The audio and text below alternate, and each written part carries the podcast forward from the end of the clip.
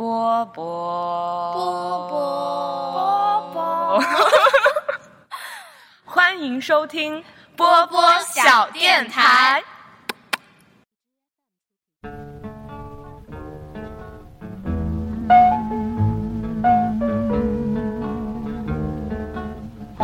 If I didn't care. 电台我波波。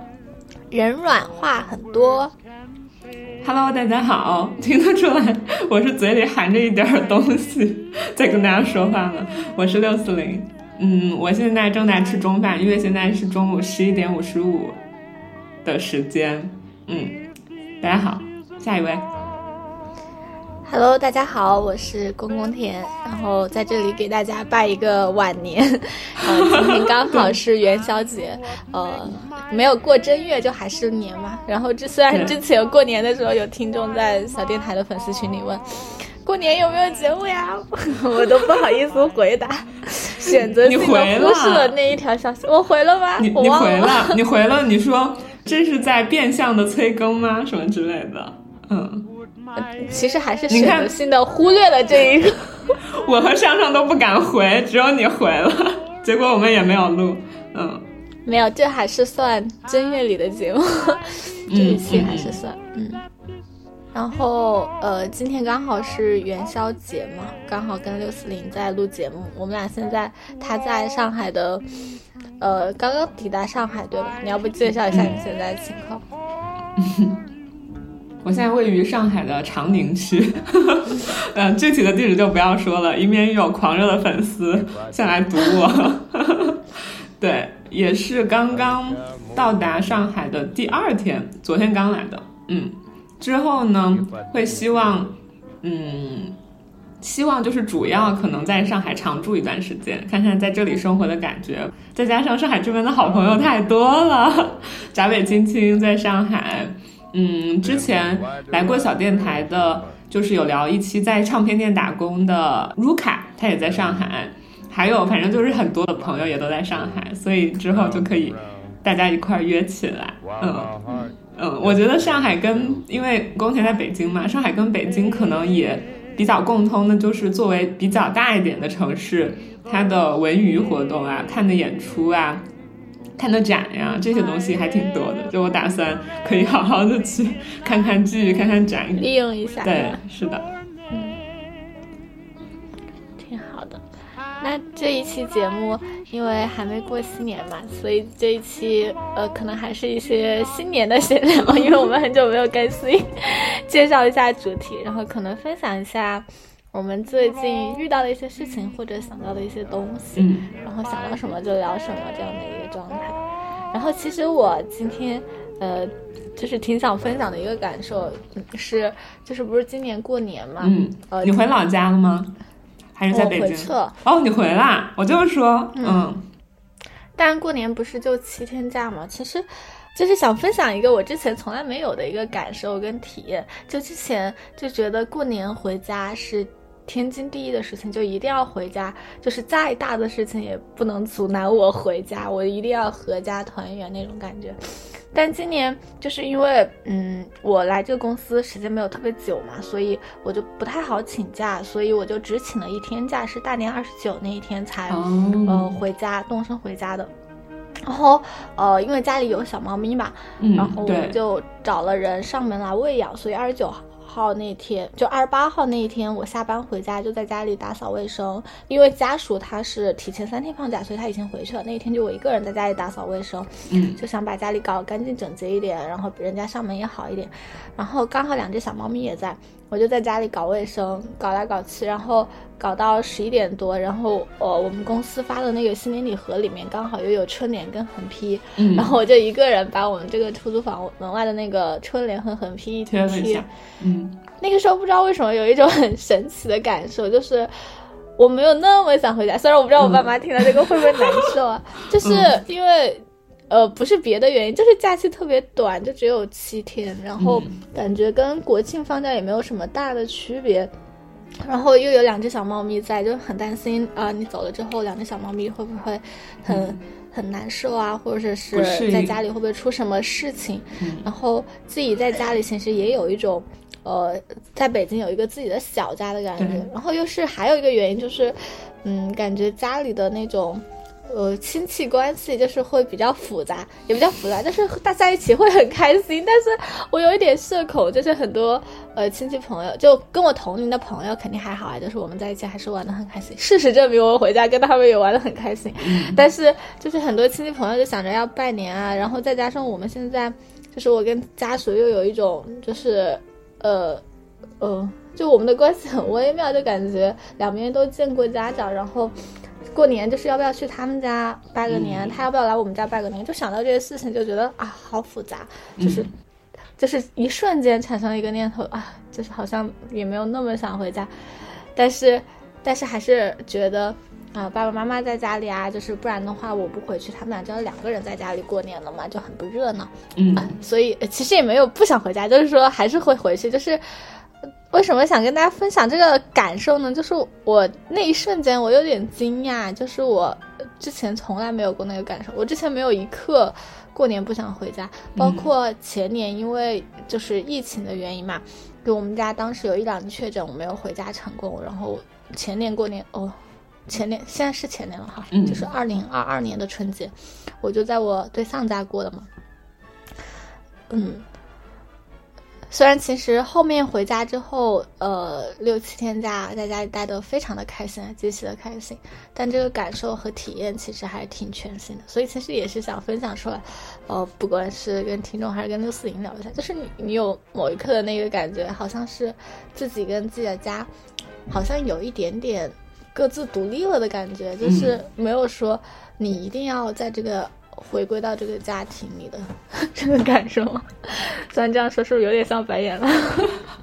没有，我觉得这个就是嗯成长嘛。而且虽然我们经常说十八岁是成人了，是成年人，但其实我们真正意义的那种自己成人、自己独立，更多的应该就是像现在你和我的阶段，我们有了一份自己的工作，并且嗯。这份工作可以去支撑我们全部的生活，就是日常的生活。所以说，这个时候再加上我们自己的那个想法，已经我也觉得已经偏向比较独立了。就是你不太需要再去，呃，依赖谁，依赖爸爸妈妈，或者是依赖谁，然后让他们来去给你献计，就是提一些建议什么那些之后，我觉得就真的是一个很独立的行程了。这个时候，其实你对于。家的那个需求感就不像是以前，好像全方位的，我们都会需要家，无论是照顾，无论是金钱，无论是一些想法的参考，可能都会需要。但现在可能对于家的需要，更多的是那种情感上的了，就是你知道，你爱你的爸妈，然后你的爸妈也爱你，然后我们需要去多多陪伴他们，跟他们一块儿相处，然后甚至还可以去。嗯，作为我们更年轻的这一代，去帮助他们解决一些他们生活中可能自己不太能解决得了的问题。对，就我觉得这个角色真的是在转换的。不知道你有没有这种感觉？因为我回去的时候，我就发现，比如说像，嗯，我爸他现在基本上已经比较适应智能手机啊、买东西这些东西了。但是，一旦有哪一个，嗯。购买的东西设计的不够好，就比如说有一些银行，它不是年末会有一些积分换奖品吗？可能某某中国银行啊、工商银行啊，你这一年然后去有一些信用卡，有些什么，它就有积分，然后你要通过那个积分去换一些油啊、米啊那些东西的时候，它万一设计的复杂一点，设计的不太好，我爸就不太会弄。对，就是在哪里点那个积分，然后要在哪里去。付款那些积分，再在哪里去输入地址送到我们家，这些就我爸还是没有那么熟练，他就得需要我来帮助他，然后我就得慢慢教他之类的。就这个时候，你能感受到一种被需要的感觉，也能感受到一种嗯自己长大了的感觉，嗯。所以你回去的时候有没有放烟花？啊，这个其实是。想分享的过年的第二个感受，其实我今年很想发的朋友圈和图片特别多，嗯，但是我懒得搞，我就都没有发。就是第二个感受，就是今年过年感觉大家跟疯了一样，就是特别的热闹跟热情，就是好像这三年里面压抑和积蓄的情感全部都放出来了，就是呃。呃，因为我们家其实是住在我们那个县城，类似于城郊结合部的那个地方，就它会限制放烟花，但是又没有那么严格，所以我们家。呃，就是往年啊，就平常往年就会放这限制放烟花，但是没有那么严格。然后我们那个地方其实每年大年三十那一天就会特别的热闹，就是我已经习惯了那种热闹。就从大年三十从十一点大概五十分开始，就会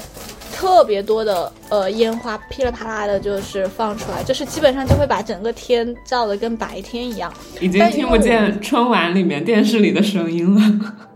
对 对，但因为我们家就是。呃，往年也是这样的，所以我没有特别深刻的感受。就是是我们的好朋友，就是我们，就是我哥哥啊，就我们同龄人一起来。然后大年初二那一天，呃，我们就说，呃，那我们就是晚上八点多左右，我说我们要不要去？就是我们那边有一条。护城也不叫护城河吧，就城中心是围着一条河建的，就跟武汉有点像，是一个长江的支流嘛。然后我们之前在那边会放风筝、放孔明灯，然后放烟花。但一般那个地方放烟花就呃，因为它那个就相当于是在在城市最中心，就我我的想象就是应该就会比较。萧条，比较寂寥，尤其是那一天还是大年初二的晚上，一般那个时候就是都没有什么人。然后那一天我们到了那个地方，就觉得哇，疯了，就是。这是一条河，全部都是人，而且大家都是买的，就是我们还只就是显得我们很小气，就是我们都是只买了一些烟花去，人家都是一整箱整箱的烟花搬过去放，就是从那儿可能放一两个小时，然后我们当时感受就是我们。都不用买烟花，我就在这里欣赏烟花，感觉就能欣赏到，就是可能几十种甚至上百种的烟花。是的。然后那一天的感受就是，哇，真的是疯了！就大家就是已经不把钱当钱了，就是已经随便去全炸掉了。而呃，虽然那一点有一个特别不好的一点，就是因为大年那天环卫工人都没有上班，哇，那个河道就是你没有落脚的地儿，所有的地方，但大家。放的烟花没有带走，就可能我们小城镇的素质没有那么高，就是我们那个河滩旁边就没有下脚垫儿，基本上脚都找不到那种没有放烟花的地方。然后这个是第一个，然后第二个是。就是放烟花的人实在太多了，那个 空气质量真的是差到爆炸。就我们在那个地方，我感觉我待了一个小时，我感觉我吸进去了一两斤的炸药，就整个人的烟喉咙就特别难受。然后还好，我们就每个人就都戴了口罩，就还稍微好一点。嗯，但那一刻那个感受就真的好强烈啊，就觉得大家就是疯了，就是三年，好像三年压抑了三年所有的情绪，所有的。快乐都在那一刻去释放，后来也不知道是不是因为我们那边。嗯，自己自主放烟花的太多了，然后政府可能是想集中搞一个宣泄的出口，还是反正我感觉今年好像特别多的地方就是由政府组织了放那种烟花大会。但我那天已经走了，就是我正月初六那天走的，然后正月初六那天晚上就也是在那个，就是我们那个跟那个武汉长江大桥一样，就是它那一条河上面有四座桥。嗯，然后我听我妹妹说，就是政府就在那个四座桥上都放了特别多的烟花，而且，呃。不是我们可能自己，就我们自己买的那种，可能就炸到天上那种。然后它是那种类似于烟花秀的那种，就会有很多高级的那种，就是炸出来那种花，炸出来各种各样的形状的那种。就四座桥从七点到八点，整整放了一个小时，就是呃一整一整条桥上面可能从五点多就开始封路，就是摆的全部都是那个烟花。然后我妹还说：“哎，你走的太早了，就是没有看到，就是感觉好像政府。”也在帮大家去释放这种情绪，而且我在我朋友圈里看到，好像蛮多地方都做了这种，就是由政府去组织的这种烟花秀，嗯，所以这个是这个呃感受也还挺神奇，而且今年从朋友圈里的观感上来说，也是就大家放的烟花格外的多，就以以前可能就是现编现泡嘛。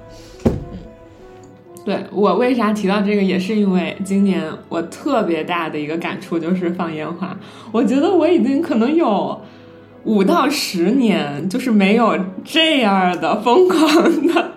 过年的时候放鞭了。对，因为我想想啊，前面四年就不用说了，我要么就在上海过年，要么就在美国过的年嘛，根本就不用提这种年味儿。然后呢，再往前。可能再往前个两三年，也到了一种觉得放烟花有点无聊，就是刺激不到我的那种开心的点的那个年纪，所以应该总总合下来有五到十年是没有感受过这种放烟花的快乐。结果今年，因为我回老家，老家就是也是一个那种小村镇嘛，所以他们是不太就是不太禁止放烟花的，而且我们放烟花基本上也就在我们家的门口的那一块空地的区域，所以说就比较自由。我呢是一到了老家，我有一个侄子，一个侄女，侄女大概是幼儿园大班，要刚刚刚要上小学的年纪。侄子呢也是小学四年级，哎，四五六，反正就是小学高年级的这个年龄段。然后他们看到我了之后就说啊，小姑姑，然后说走，我们去买鞭，然后就直接领着我就去我们那条小镇的街道上，你可以看到每一个商铺都。在外面架了那种架子，上面就摆满了密密麻麻各种各样的烟花爆竹什么的。而且我听说，虽然我自己不刷抖音、不刷什么小红书之类的，我听说很网红的今年的一种烟花、一种炮仗是叫加特林，就是你可以，它好像像把枪什么的，然后就可以像一把机关枪一样就突突，然后就让那个烟花从前面冲出来那种，就很网红。对，然后。就而且是我侄子请我的，别 请我的烟花，根本都不用我掏。八十一个呢？对对，根本不用我掏钱，他们就花钱如流水的噼里啪啦说：“哎，小姑姑你喜欢什么？喜欢这个拿，喜欢那个拿。”然后就噼里啪啦各种各样拿了一大堆。对，拿了一大堆之后就带回家那边放，好像前前后后这样子一块走到街上去买，然后再回来放，可能有两三天的时间，就每天都会。花钱如流水的花在这种一放了钱就没了的东西上，但是就很单纯的快乐，对。然后呢，买回家了之后就开始准备放，准备放的时候，因为就我们三个组成了一个放放鞭小分队，因为那些更再大一点的大人就不屑于 跟我们一起玩，可能有童心未泯的，像我舅伯呀，他也会跟我们一起玩。结果他跟我们玩的第一天。回去之后，发现把自己的一个很贵的几千块钱的外套上扎出了洞，就一直在被我舅妈数落，就说：“哎呀，你怎么放鞭这么不小心什么之类的。”然后后来他就参与的少了一点，但是基本上就我们三个，我们三个比较小的小孩儿，哎，我自己说自己是小孩儿有点装嫩啊，但是就就是我们三个，嗯，就还得去嗯买打火机。嗯，找到家里的蜡烛，想办法呢，把蜡烛可以固定在我们家门口那个空地的嗯瓷砖的一个墙旁边。对，当时我还教我的侄子说：“你看，你可以把那个蜡烛的蜡油滴在地上，然后趁它没有干之前把蜡烛插上去，它不就稳了吗？” 就是又教了小朋友一些科学知识、科学常识。对，然后。我就觉得我很享受这整个的去探索，然后去一块放的这个过程。虽然啊，很典型的一件事就是我已经太多年没有放鞭了，已经失去了一些放鞭的技巧。就是我在燃放一个那种在地上旋转的陀螺的那个烟花的时候，我是拿打火机点的嘛，但是我没有注意，就是我把那个火星冲着自己的手了。然后就相当于我一点，然后那个火星一冲出来，然后就烧到了一点点我的大拇指的指甲的这个位置，然后当时一烧就啊好疼，对，就这样这种感觉。不过后来还好，现在已经恢复了。就是很明显的发现我放鞭已经不熟练了，但是就是整个过程，无论是放那种小鞭、旋转的陀螺、飞起来的那种，呃，我已经忘记名字了，就像什么小蜻蜓那种飞起来的小蜜蜂，还有。嗯，拿在手上转转转的小烟花，还有那种喷出来的像喷泉一样的那种烟花，然后最大的呢，应该是呃除夕夜那天晚上到十二点的时候，就我们老家每年都有传统，就是到那个点，一定无论你在床上被子里面有多暖和，多么不想下楼，你都得一定下楼要去门口放一串长的鞭。对，那个时候就是最大的，应该就是那串长鞭。我们家也没有买那种很大的往天上冲的烟花，但是那个时候已经到处都是那样的烟花了。对，所以我就觉得这整个场景，特别是除夕夜那天，我站在我们老家的楼顶上，四层楼的那个楼顶上，然后从三百六十度的每一个角度望出去，全都是很漂亮的烟花在天上绽放的时候，我那一刻觉得好感动。就我记得我当时还拍下来，有发到我们小电台的微信群里嘛。那个时候我就觉得，其实我之前有去迪士尼，然后有去一些别的主题公园，看到各种各样的烟花秀。对，无论在美国、在香港的、在上海的迪士尼，我也都看过。好像有的时候，哎。可能有某一次跨年，就是那种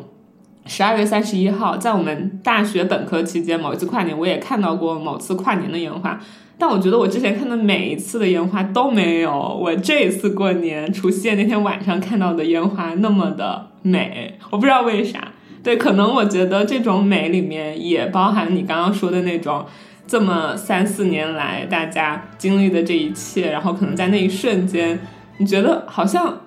也没啥，就是所有东西都可以随着那一声炸裂，然后随着那个漂亮的烟花，就随它去了。对，好像它炸了那么美那一瞬间，然后它消失了。那我们心中的一些烦恼、一些忧愁、一些以前的那些不甘心的、不舒服的东西，好像也可以真的就随着那些去了。嗯，所以我真的觉得今年放烟花特别美。嗯，哎。可以，那我觉得，因为你之前不是还说你可能今年过年不回家吗？就是啊，我没有啊，有，我从来没有，我有吗？你有？我不可能不回家呀，是吗？那就听。不回家，我没有地方去。听之前的某一期小电台，你我记得你肯定有说过，具体原因好像是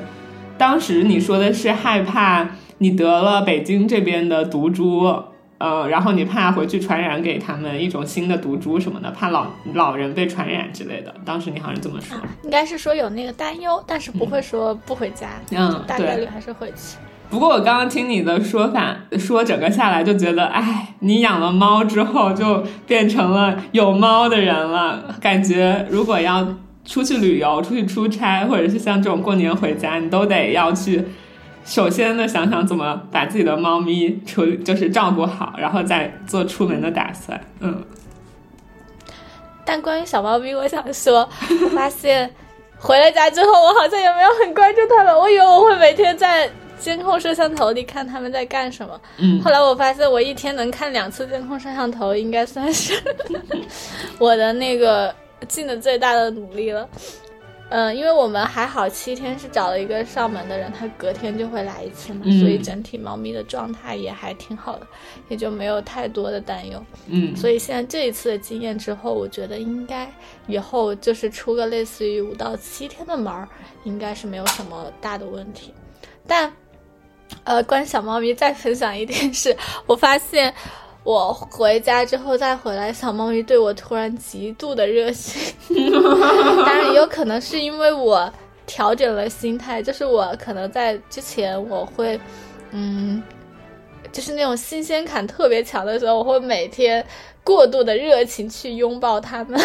每天在它们想理我的时候，我会疯狂撸它们；在它们不想理我的时候，我也去疯狂的把它们抱到我的怀里撸。但是。过年回来之后，因为一直就连着上了七天班，然后嗯，感觉呃，就是感觉比较累，所以我每天回家我也没有怎么。去有意的撸他们，就他们没有来找我，我就在干我自己的事情。嗯，然后就会发现，哇，小猫咪突然对我过分的热情，就是我走到哪里，它就跟到了哪里。然后，因为我们是一个开着，也没有办法限制它不进房间。就我之前其实很不想小猫咪上床的，嗯，然后现在感觉已经熟了，就它上床我也已经无所谓了。我最后的现在的底线就是不要进被窝。然后最近小猫咪每天就会。爬到我的床上，然后就是，呃，我就是在我的枕头边上，就靠着我的枕头边上睡，然后在旁边疯狂打呼噜，就是求你撸它，然后你撸着撸着，它就会头往你的手上蹭，然后有的时候它还会睡在我的被窝，就我的被子上面，就是跟我类似于趴在我的胸上，跟我呃头对头的那种，然后我一睁开眼睛，就是它的一张。大眼睛，一双大眼睛看着我，就很很很可怕。然后有时候早上八九点我还没有醒，迷迷糊糊他在我旁边疯狂的舔我的脸，打呼噜。嗯，起来之后呢，就是我进卫生间刷牙，他就在卫生间门口，然后我到桌子上来就是抹脸，他就会在我的跳到这个桌子上，在我的那个化妆镜，就是那个镜子的旁边看着我，嗯哎，就感觉还挺挺挺奇妙的这种感受，嗯。小跟屁虫，而且又在好奇你到底在干嘛。嗯，可能小猫咪，嗯，不知道是不是因为七天不在家，它会有一种自己又被抛弃了的感觉，所以就疯狂的讨好。应该也不是讨好，我觉得应该就是一种好奇心。之前，毕竟，嗯，我七天家里没有人，然后呢，突然来了人，就想，哎，这个人他在干什么？说到回老家嘛，我这次也是疯狂的感受到了一种，以前其实还好，以前回老家过年，要么就是不是单身状态，要么就没回。这次回确实见到我的人会，嗯，明着暗着的提到就是脱单。催婚这样的事情，就会问：哎，你现在多大了呀？我说：哦，马上就二十六了呀。他说：啊，二十六，那可不算小了呢。对，嗯，来自各种各样的亲戚朋友的说法，比如说有的会说，嗯，呃，就是你现在这个年纪要找还是赶紧找，不然的话迟了之后好的都被挑走了。然后还有就说。嗯，哎，其实基本上吧，基本上如果会催的，然后也会操心的亲戚朋友就会这么说。但是我自己还对这个有一个很平稳的心态，可能是因为之前小电台节目里也聊过，就是我跟我妈已经把这件事儿聊得挺透的了，就是她也明白你。这件事情不是强求的，就必须得是缘分到了，他才能够到的。而且你与其只是为了结婚，然后去让自己受委屈，或者是让自己不舒服，那你还不如自己一个人可以好好过，那也不错。所以说我心里就很坦荡。就我在听到各种各样狂轰滥炸的问我这些问题的时候，我没有像可能以前两年在听到的时候那么的抗拒。对，然后会觉得，哎，这些人怎么这么的讨厌？然后，对我就一点都没有，我就真的就只是觉得啊，他们其实是在关心我。如果是比如说像跟我很亲的人，我的外公外婆、我我爸他们这样跟我说，我就会觉得他们确实是在关心我，然后能感受到他们对我的这份关心和爱。到此为止了，我不会再多想了。我觉得啊，挺好的，他们挺爱我。然后如果在离我更远一点的亲戚朋友这样子问的话呢，我就不太在意。对，所以其实我感觉就是催婚啊、催谈恋爱啊这件事，在这个春节对我来说没有太大的杀伤力。我甚至还为了就是陪我的外婆，跟我外婆一起，嗯嗯，就是讨论这些问题。我在星期五的晚上，因为他每个星期五的晚上都会看。湖北经视台的一个节目叫做《桃花一家亲》，然后我就在这次这个过年的星期五晚上跟我外婆一起看，然后就跟她一起看了之后呢，就是一个女孩子嘛，她在那儿当嘉宾，现场会有大概三到四位男生资料呀，然后他们会出场呀，然后他们来进行这种配对，然后。我就跟我外婆一块儿看，一块儿吐槽，说：“哎，这个男的不太行，这女生肯定不会选他的。”说：“那那个男的也应该不会选的。”就总之就是一块儿围着电视，然后讨论电视机，并且我发现我外婆也很认同我的一些观点，她也会觉得啊，这个这个姑娘人太好了，然后这些小伙子都不太能跟她搭在一块儿，就是互相讨论看电视。就把这件事情对于我来说变成了一个不太有压力，反而是可以开开玩笑啊，然后一块享受这种家庭氛围的这种时刻。对，这是我啦。所以 你刚刚也说了，回去你一定要面对的可能是，比如关于婚姻，或者是关于要不要去你家属家拜年之类这些事情。你这次有遇到吗？嗯嗯。其实我感觉是不是到了，就是之前我们可能在二十二岁，还是我们第一期节目的那个时候，嗯，呃，我们大二的时候就聊这些什么催婚催育的话题。然后那时候其实我们可能都是从，呃，网络上或者是周围大家的一些讨论，里得到的一些感受没有那么强烈。嗯，然后到了二十六岁就 就就感觉是年龄的原因吧，突然就格外的强烈，就是。可能二十二岁人家就随口一提吧，就是说，哎，有没有对象呀？考不考虑成家呀？但是你跟他说我还小，他说嗯，也是还小。就现在你都不能跟人家说我还小，他说那也不小了，就是会这样去回一句，嗯。然后记得过年的时候，好像看我们群里面，就是看学弟二哥同学也是说也会遇到这样去催婚的事情。那像我现在不是处于。就是谈恋爱的状态嘛，就会很理所当然的被催婚。然后其实我之前跟我妈妈聊好的心理状态也是说就不急嘛，因为我妈妈也没有觉得二十六岁是一个呃再不嫁就嫁不了的那种状态。但是就我们很尴尬的是，因为嗯，就是。嗯，我对我对象就是家属爸妈，他们之前来过我们家，然后还请我们的亲戚都吃了饭，嗯，然后就会给我们的亲戚的一种错觉，就是我去年就应该结婚了，啊，然后感觉我今年还出现在我家里，他们就经常聊，就是，哎，那，哦，谢谢，然后，然后今年。今年就会出现一个情况，就是过年的时候亲戚来问你，哎，哎呀，什么时候出嫁？就感觉就每天都会拿这些灵魂的问题去拷问我妈妈，然后拷问多了之后，我妈就觉得，哎，算了，你快出去吧，我不想再去回答这样的问题。然后这个是就单纯从我们家里来说的一个情况，然后从另外一边来说的话，就呃，我家属爸妈那边他们会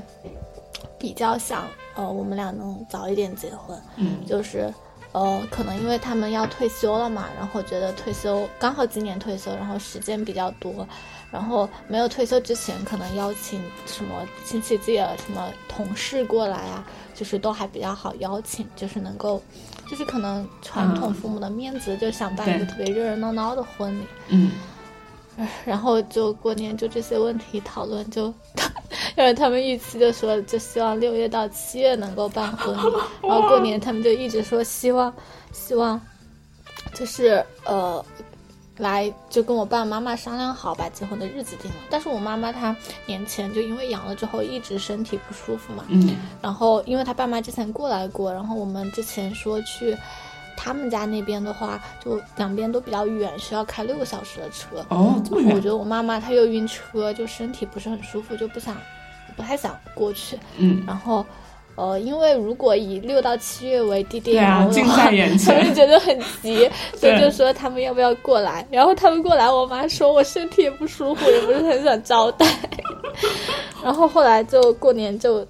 前几天就大年初一之前就一直在为这些事情反反复复的讨论，就讨论的我就啊脑子很大。后面就以各种各样的方式稍微平安抚了一下他们，就是我们过年就各自在家过年，然后呃我对象过来给我爸妈拜了个年，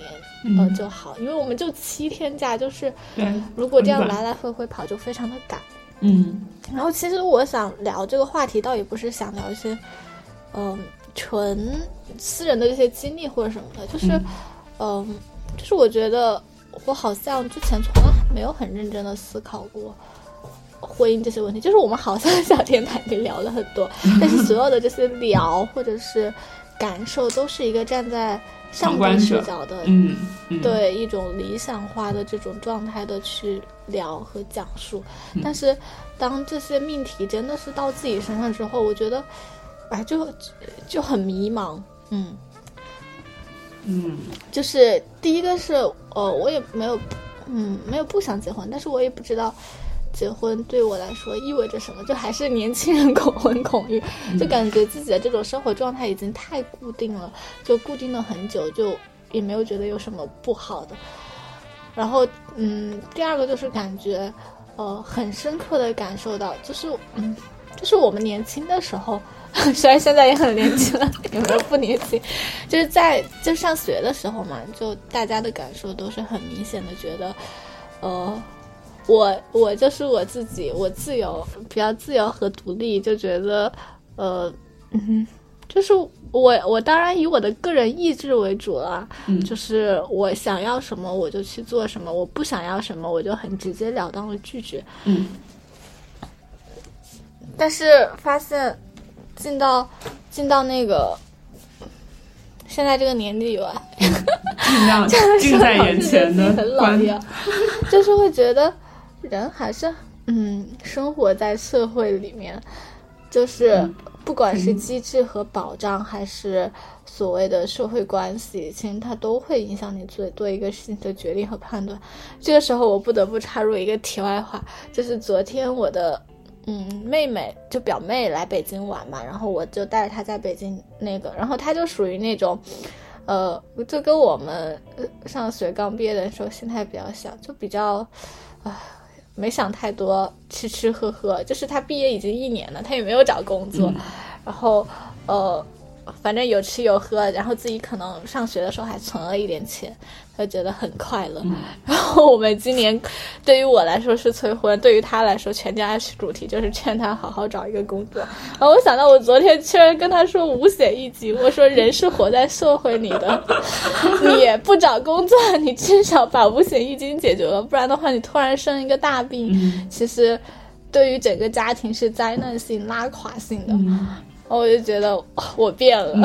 我我我变了，我开始聊五险一金，聊社会保障，我也是。然，后我会去考虑，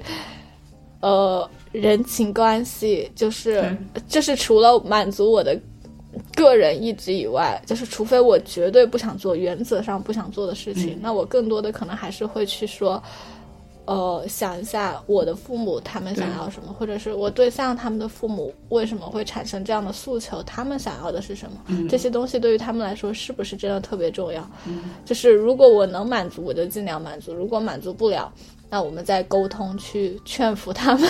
这个事情可能对你们很重要，但其实你们是陷入了自己的执念，他可能也没那么重要。嗯，包括我慢慢长大，我也是这几年才从我爸爸妈妈那儿得知，因为以前他们也不会告诉你这些，也不会需要你操心这些，就是在人情方面。甚至很多时候，你每个月甚至每年你花费最多的支出，甚至就是人情方面的东西。因为比如说你的亲戚朋友谁结个婚，或者是谁有一个嗯红白喜事嘛，白白喜事可能也会需要有人情。然后谁嗯，可能如果生个病住个院需要做手术，你也可能需要去看望，然后也需要花这个人情。包括今年过年的时候，也是第一次我去很清晰的知道，哦，我们过年要去拜访每家每户的话，要给他们家的谁，给他们家的小朋友多少钱的那个红包压岁钱。对，其实这些都是很大的支出的，而且也是生活中。就是时不时都会出现的事情，我也是在这几年成长中慢慢才明白的。嗯，是，就先这个延伸开，就是说，回到刚刚的那个婚姻的话题，就是现在站在这个视角再去想之前想的那些，包括可能听我们之前小电台，就我们俩那个就躺着聊天，就我们站在床、躺在床上里面去聊，就觉得之前很多时候的想法可能更多的是站在上帝视角，就是其实没有很实际的想这个事情发生在自己身上，自己想要什么。嗯，然后我觉得我现在，嗯，也不是焦虑，就是比较纠结，然后比较恐慌的一个点也是在于自己其实，嗯，没。呃，从实际上来说，其实我没有太想清楚这些嗯议题到底是什么。就比如说，现在如果有个人跟我说你现在应该生小孩儿，我觉得我很原则性的知道这个事情会给我的生活带来翻天覆地的变化，我肯定是不愿意的，就是没有想好的。但是现在，嗯，就是嗯，我跟家属其实相处也两年多，其实正常里面生活是还比较快乐的。嗯，你跟我说我现在应该结婚，我觉得好像也可以，就是。可结可不结。快乐。对，但是但是你要说一定要结婚，我也不知道，嗯，他会对我的生活带来什么样的改变，就是嗯会带来一些什么样的新的问题，我觉得我我都没有什么预期。但是，呃，要是搁以往的我，就是别人跟我说这样的问题，我就说。那你直接就说你没想好，你就拒绝就好了。嗯，但是现在你在考虑这个问题的时候，你又好像觉得你没有那么把简单的去回答这个问题，好像又又得考虑上，呃，对象的感受，爸妈的感受，他爸妈的感受，对，嗯，就会觉得很复杂啊。我成长了。我记得一开始你刚刚说的，比如说你希望你想干什么就干什么的这种自由感，我我也是，我是站在一个旁观者视角，我也没经历过。我是觉得可能这件事情，结婚和不结婚，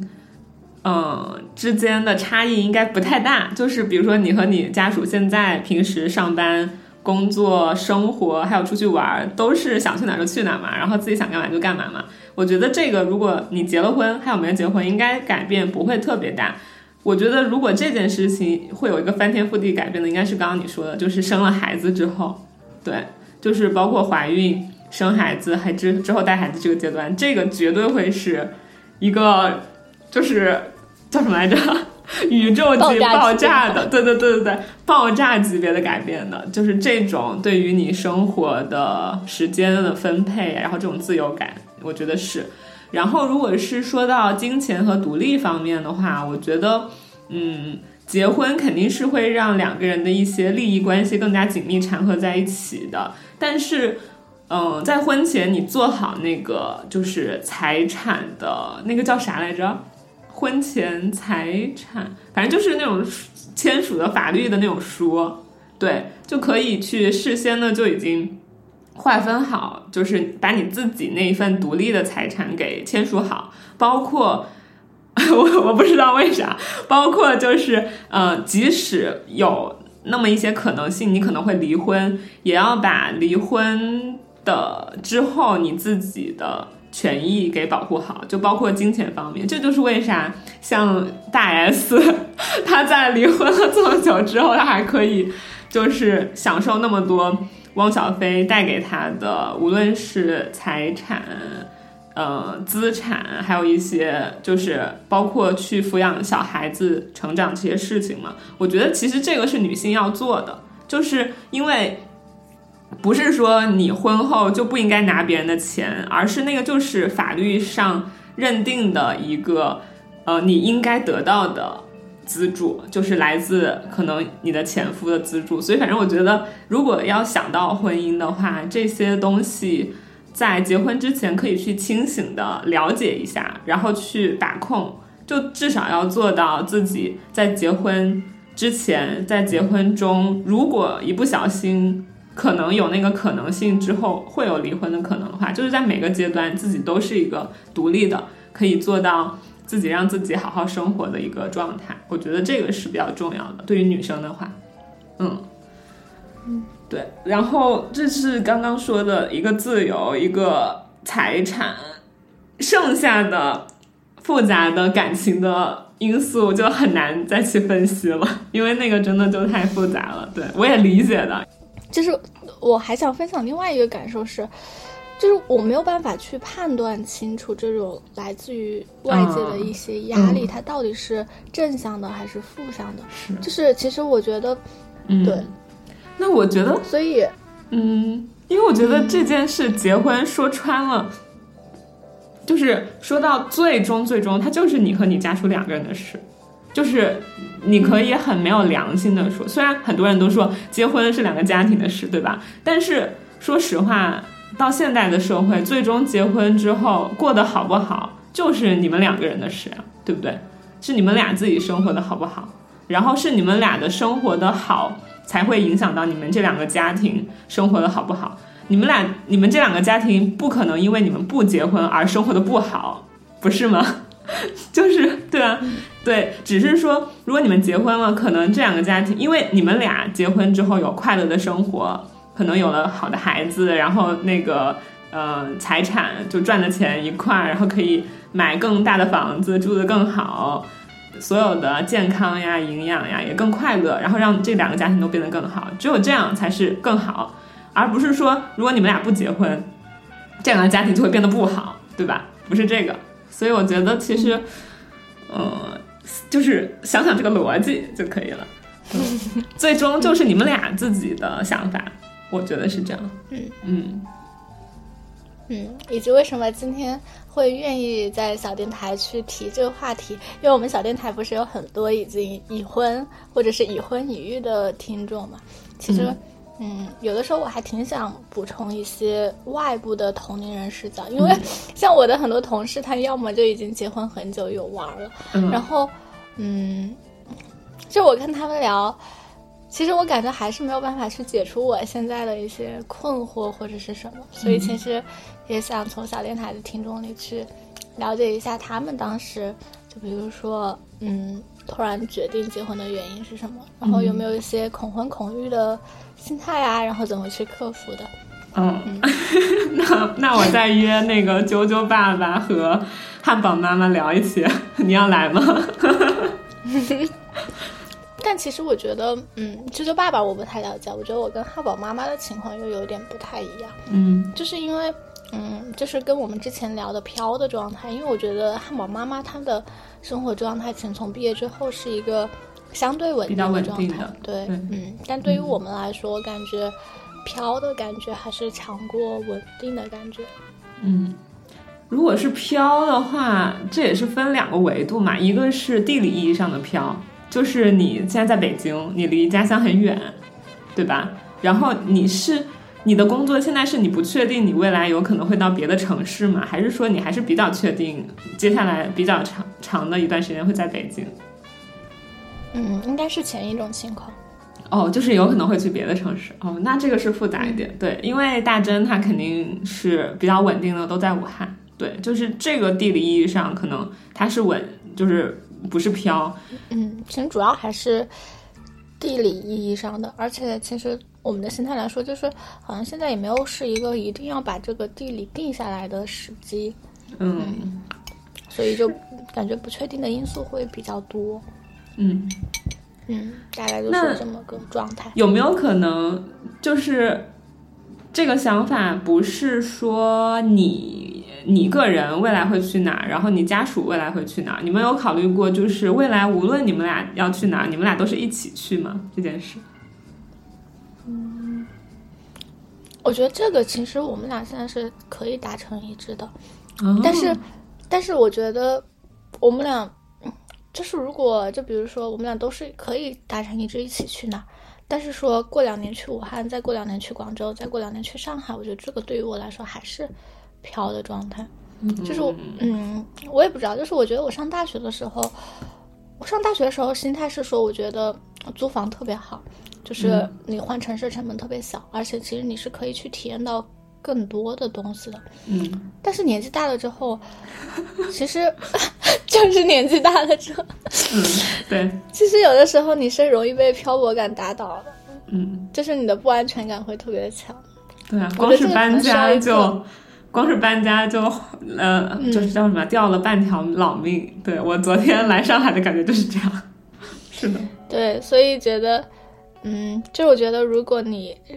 适应漂泊感这种状态，你是需要一颗大心脏的。就我之前看到很多博主的那些状态，其实我觉得，可能他们，就比如说什么在全世界各地工作的那种，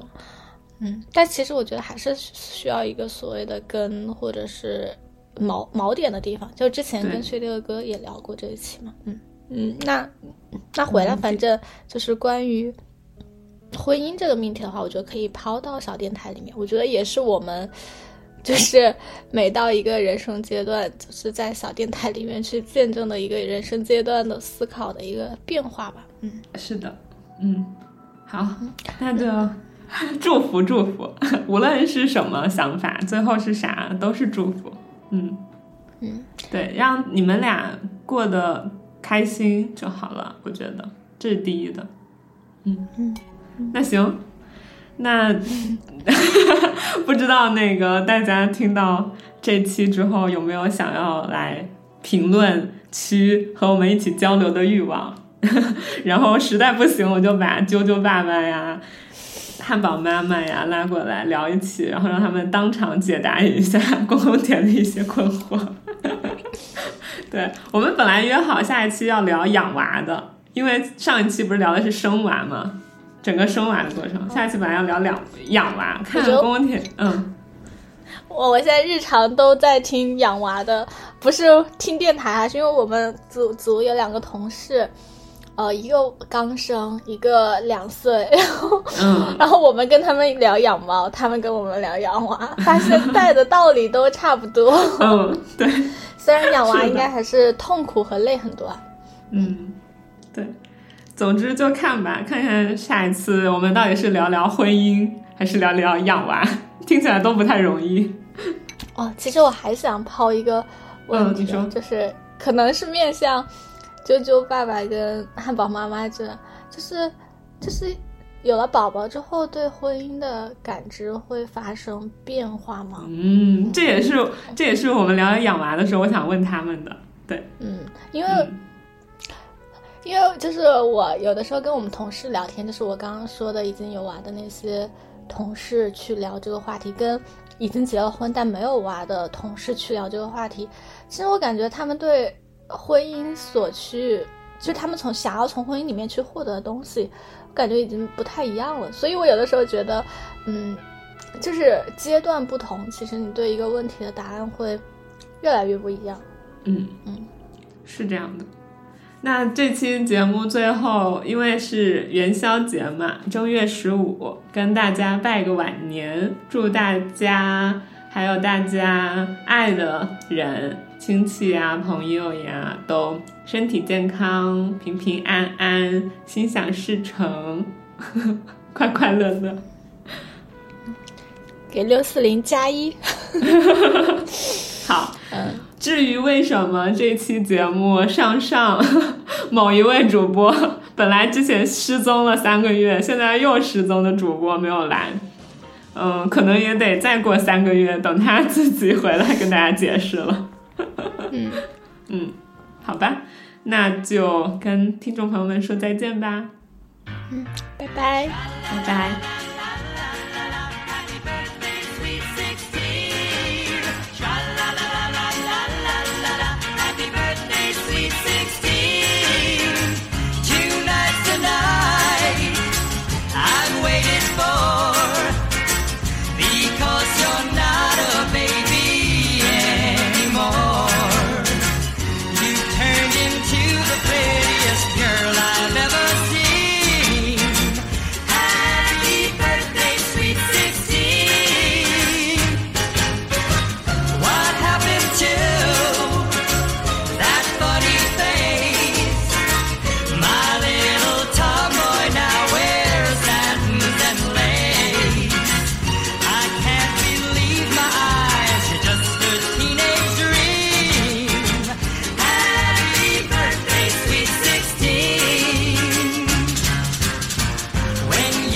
Were only